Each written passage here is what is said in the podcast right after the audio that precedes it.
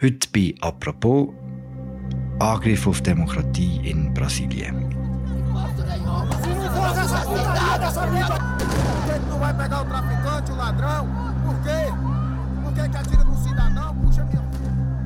Hunderte von Anhängern vom ehemaligen brasilianischen Präsidenten Jair Bolsonaro haben am Sonntag in Brasilia den Kongress, den Präsidentenpalast und das oberste Gericht gestürmt. Die Szene aus der brasilianischen Hauptstadt haben an den Sturm aufs Kapitol in Washington vor ziemlich genau zwei Jahren erinnert. Auch damals hat der rechtsextreme Mob einen symbolträchtigen Ort vor der Demokratie gestürmt.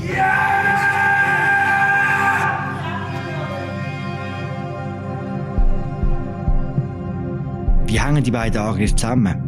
Und was bedeutet das jetzt für die Demokratie in Brasilien? Über das reden wir heute bei «Apropos» im Tech-Podcast vom Tagesanzeiger und Redaktion der Media. Mir zugeschaltet ist der Auslandredakteur Simon Wittmer. Er hat für uns den brasilianischen Wahlkampf beobachtet und ist vor ein paar Wochen auch noch selber vor Ort gewesen. Jetzt ist er wieder hier in Zürich. Hallo Simon. Ciao Philipp. Simon, kannst du mich durch den Sonntag in Brasilia führen, der brasilianischen Hauptstadt? Ja, klar. Also da sind, man schätzt, etwa 3000 Leute versammelt gewesen. Die sind größtenteils schon Freitag und Samstag mit Bus dort angefahren. Nachher haben sie sich versammelt und in Brasilia sind eigentlich die drei wichtigsten Institutionen der Demokratie, also der Präsidentenpalast, Parlament und das oberste Gericht, die sind eigentlich gerade gegenüber auf dem sogenannten Platz der drei Gewalten. Und die Demonstrantinnen und Demonstranten sind eigentlich recht problemlos zuerst ähm, zu dem Platz gekommen und ähm, haben nachher ähm, mit sehr, sehr geringem Widerstand auch in die Gebäude können reingehen sind zuerst in den Kongress rein, haben dort ähm, diverse Sachen verwüstet. STF! Türen eingeschlagen, Fenster eingeschlagen, sind nachher auch wirklich in eigentlich in den Sitzungsraum vom, vom Parlament und haben dort so, so ganz ähnliche Videos gemacht wie in den USA, also wo sie irgendwie so ein bisschen am Umblödeln sind, am Umrutschen und so.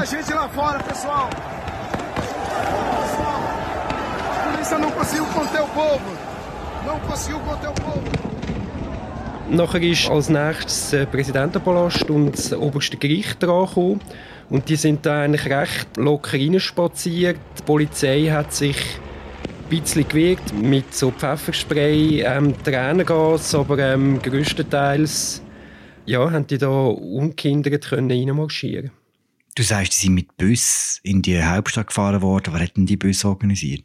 Ja, das ist eine gute Frage. Also man weiß, dass so in Telegram-Gruppen ist ähm, fürs Wochenende zu einer größeren Demo aufgerufen worden in Brasilien. Das haben auch die Sicherheitskräfte gewusst.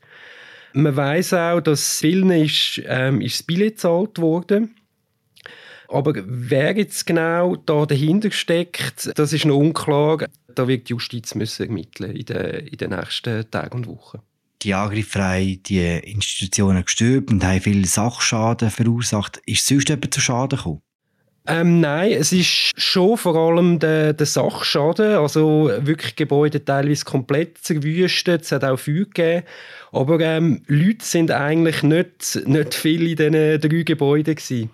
Warum denn nicht? Ja, weil ähm, das höchste Gericht und das Parlament die sind in der Sommerpause. Also das ist wie von vornherein klar gewesen. Auch der Lula, also jetzt der neu gewählte Präsident, der ist im Bundesstaat Sao Paulo gewesen, hat sich dort so die Auswirkungen von einem schlimmen Unwetter angeschaut von dem her ist es den Demonstrantinnen und Demonstranten sicher vor allem darum gegangen, halt so, so die Videos zu machen und die Bilder zu generieren und, und einfach Vandalismus und halt zu zeigen, wie stark das man ist.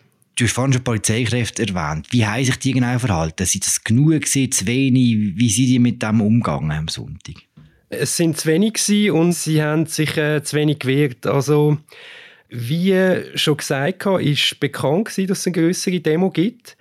Die haben auch mehr ähm, zusätzliche Polizeikräfte für das Wochenende beantragt, haben das aber ähm, irgendwie nicht bewilligt bekommen vom Gouverneur. Also das wird man dann auch noch müssen, noch genau nachforschen, ob der einfach inkompetent war oder ob es wirklich böse Willen war.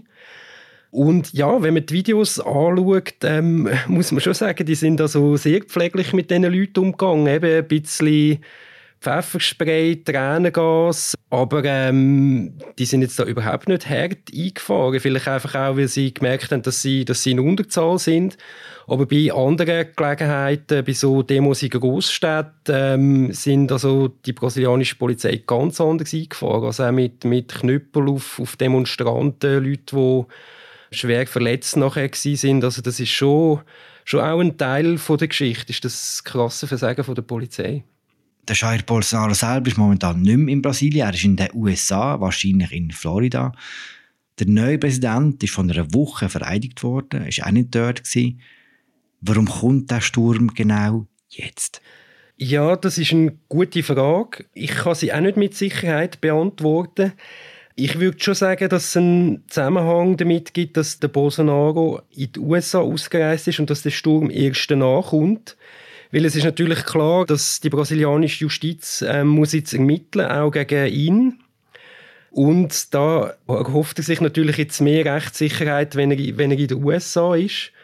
Aber wieso, dass die jetzt gerade gestürmt haben, wenn, eben, wenn die Gebäude leer ist und, und wieso, dass, dass sie das nicht probiert haben, vielleicht vor der Amtseinsetzung oder während der Amtseinsetzung, wo man es eigentlich mehr erwartet hat, kann ich auch nicht mit, mit Sicherheit sagen. Das ist jetzt der Punkt, oder? Erwartet haben wir es ja schon lange eigentlich. Ja, also die Möglichkeit, dass das passiert oder, oder eine, eine ähnliche Aktion, seit Monaten hat man das erwartet. Das hat damit zu tun, dass der Bolsonaro eigentlich eine ähnliche Strategie verfolgt hat wie der Trump damals. Ähm, der Bolsonaro hat schon seit sehr langer Zeit gesagt, dass ähm, das Wahlsystem in Brasilien, ähm, also so ein elektronisches Wahlsystem, dass das nicht funktioniere, dass da manipuliert werde. Er hat das also schon weit vor seiner Wahlniederlage gesagt. Er hat auch eigentlich schon angekündigt, dass er eine, Niederlage nicht werde akzeptieren. Er hat auch, nachdem er dann wirklich verloren hat gegen den Lula, hat er das nie richtig eingeräumt, hat immer so, so komisch verschwurbelte Erklärungen gemacht, hat ähm, am Schluss, bevor er in die USA abgereist ist, auch zum Widerstand aufgerufen. Also er ist, er ist immer so sehr im, im Ungefähren gewesen. Also er hat zum einen immer ähm, gesagt, ja, die, die Wahl ist gestohlen oder vor der Wahl, die werden mir die Wahl stellen. Und nachher, ähm, als er wirklich verloren hat, hat er es auch so, so im Ungefähren klar, hat immer, hat immer gesagt, ja, ähm, nicht randolieren, ähm, aber Widerstand, das sei schon gut. Am Schluss haben wir Bilder gesehen, die uns ziemlich bekannt vorgekommen sind. Vor ziemlich genau zwei Jahren, am 6. Januar 2021, hat ein Mob das Kapitol in Washington gestürmt. We're to walk down to the Capitol because you'll never take back our country with weakness. You have to show strength and you have to be strong.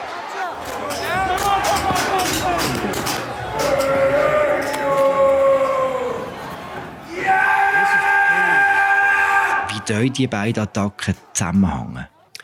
Ja, da gibt es einen sehr klaren Zusammenhang. Also der Donald Trump ist sicher ein Vorbild von Bolsonaro.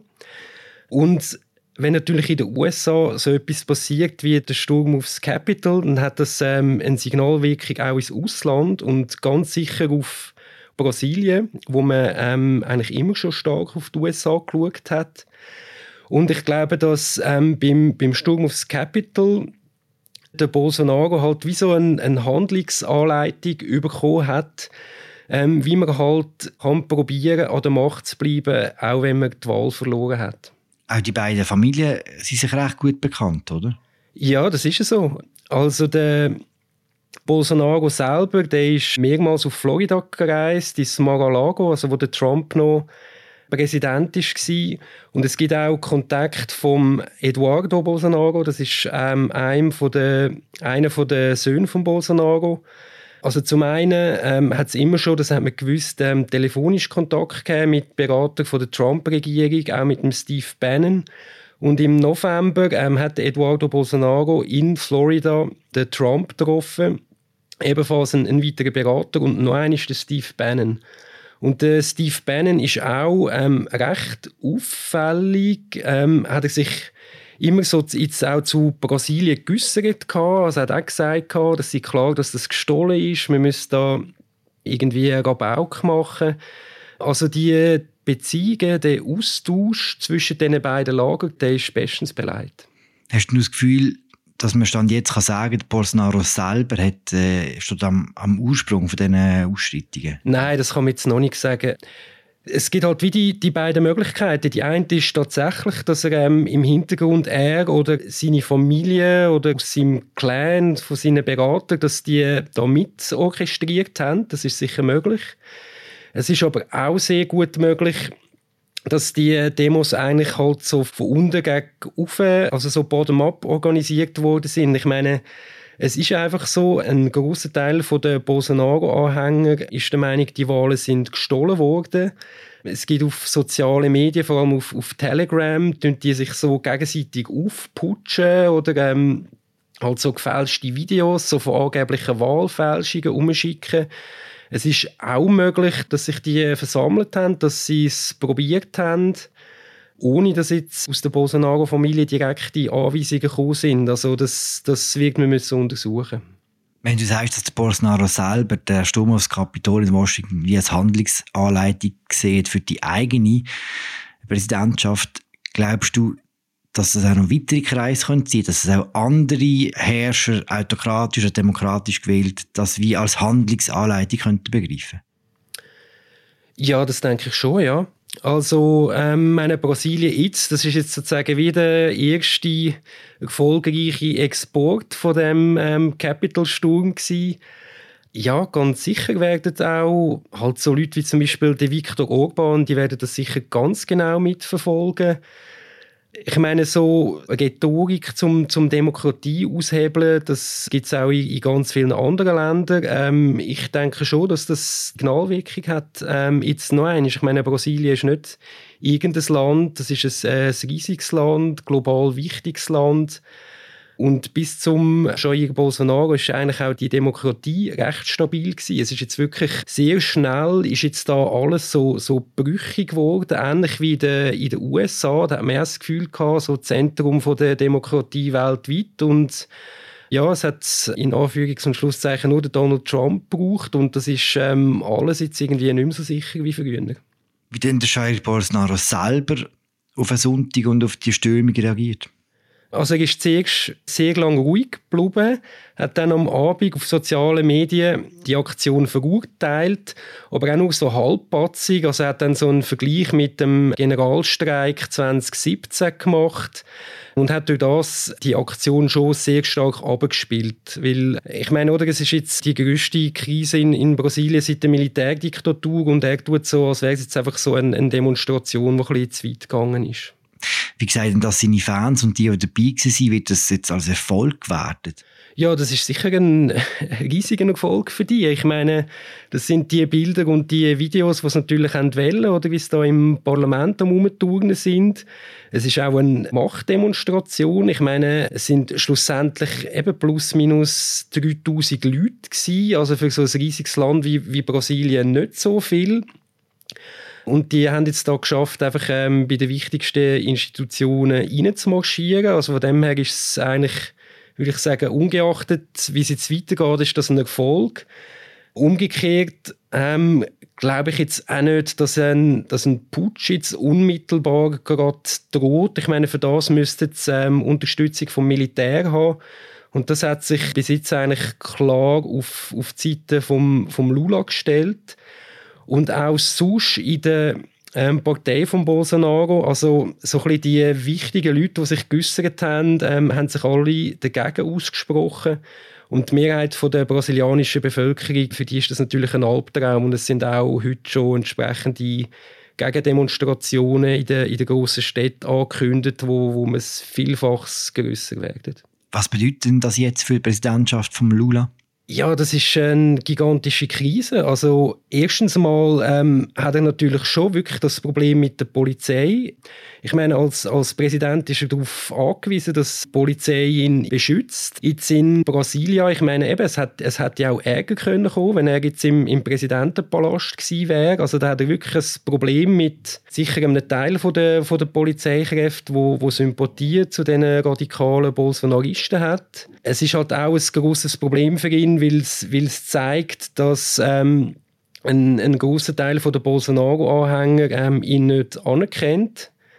Ja, also äh, es klingt immer so einfach. Ich muss jetzt irgendwie probieren, das Land zu einen und die Leute ins Boot zu holen, aber das ist natürlich äh, unglaublich schwierig, weil viele Leute sind halt tatsächlich so abgekapselt, leben so ein bisschen in ihrer eigenen Medienwelt und ähm, das wird äh, für ihn ganz schwierig. In Amerika sind die Vorkommnisse rund ums Kapitol recht rigoros aufgearbeitet worden. Sie werfen bis heute einen Schatten über den ganzen politischen Prozess. Erwartest du etwas Ähnliches in Brasilien? Ja, also die Justiz in Brasilien muss das voll untersuchen. Ich könnte mir auch vorstellen, dass in den USA auch noch, also dass die Behörden dort auch noch aktiv werden. Ich meine, der beiden Regierung ähm, kann, kann, das nicht passen, wenn einer aus Florida so im Verdacht steht, da irgendwie ähm, Putsch mitgeplant zu haben. Das wird auf jeden Fall eine grosse Aufarbeitung von der Justiz müssen geben. Das ist aber halt wiederum in Brasilien sehr schwierig, weil oder der Lula ist ähm, vor seiner Präsidentschaft einmal wegen Korruption verurteilt worden. Nachher ist er freigekommen, also ohne Freispruch ähm, aber so aus formellen Gründen. Ähm, und Bolsonaro-Leute, oder ein Großteil von denen hasst darum die Justiz. Und wenn jetzt natürlich der Lula wieder, ähm, oder wenn jetzt die Justiz wieder ähm, gegen das Bolsonaro-Lager ermittelt, wird das die Gräben noch vertiefen. Also das wird einen riesen Puff geben, aber es führt keinen Weg daran vorbei.